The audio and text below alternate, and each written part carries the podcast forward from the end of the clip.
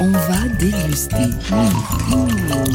Sur France Inter. Chers Aziz Avitian, vous nous parlez d'un aliment essentiel dans la cuisine algérienne. Euh, ce serait pas le pain par hasard? Eh ben, si c'est le pain, car euh, l'Algérie est un pays où l'on mange beaucoup, beaucoup de pain, avec 110 kilos de pain consommé par an par habitant. C'est aussi un aliment qui a une place centrale à table et un rôle social et symbolique euh, très fort. Et pour me raconter tout ça, je suis allée rencontrer Farah Kiram, qui est journaliste et autrice, notamment du livre Faire son pain, un livre très pédagogique, documenté et je trouve écrit avec beaucoup de poésie. Et j'ai d'abord demandé à Farah euh, d'où lui venait cette passion. J'ai vraiment grandi dans une famille où le pain était euh, presque le lien principal entre euh, ces deux pays, donc l'Algérie et la France. Mon père est kabyle et ma mère est d'Alger. Et mes deux parents honoraient le pain, c'était souvent l'élément central de la table, non pas pour des raisons économiques, mais c'est vraiment parce que le pain était sublimé chez nous. On partait du pain pour ensuite le tremper dans différents plats. Euh, il y avait toujours de la baguette tradition. Beaucoup de kestra, donc euh, une galette fine euh, à base de semoule de blé dur. Il y avait la galette à l'orge aussi.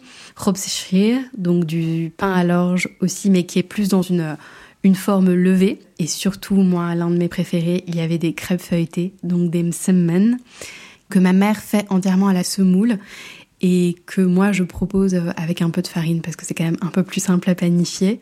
Comme beaucoup d'immigrés de, deuxième génération, j'ai passé euh, quasiment tous mes étés en Algérie jusqu'à l'adolescence.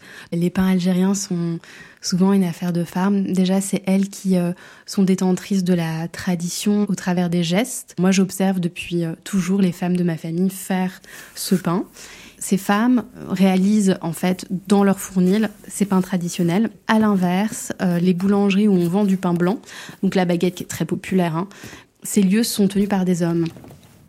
Alors, vous l'avez euh, entendu, les pains à base de farine de blé tendre, plutôt de l'école européenne, et ceux à base de blé dur de tradition nord-africaine, cohabitent en Algérie.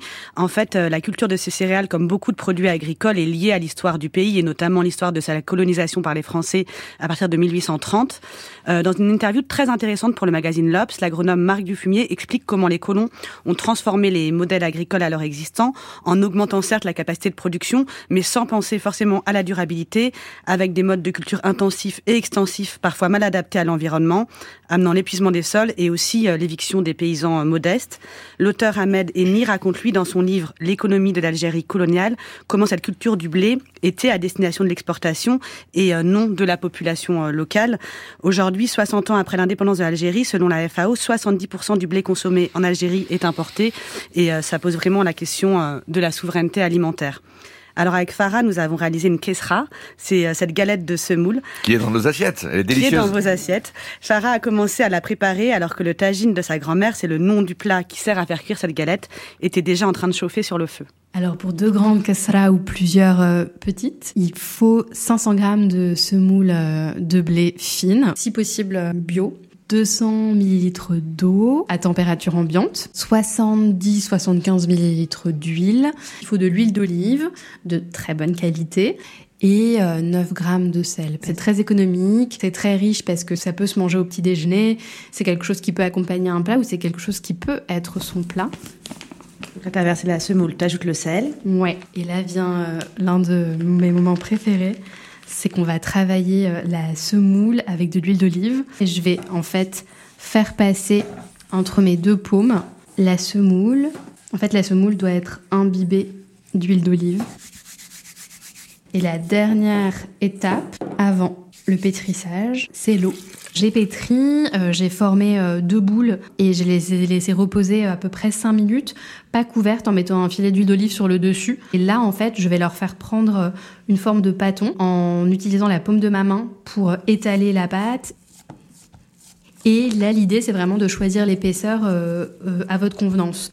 Tu as la caissera dans la main, tu vas la mettre dans la tagine. Exactement. Et je pique sur toute la surface. Là, c'est cuit. Donc, on va pouvoir euh, déguster ça maintenant avec un peu de, harissa fumé et un peu d'huile d'olive. C'est très bon. Yateksaha. Merci beaucoup.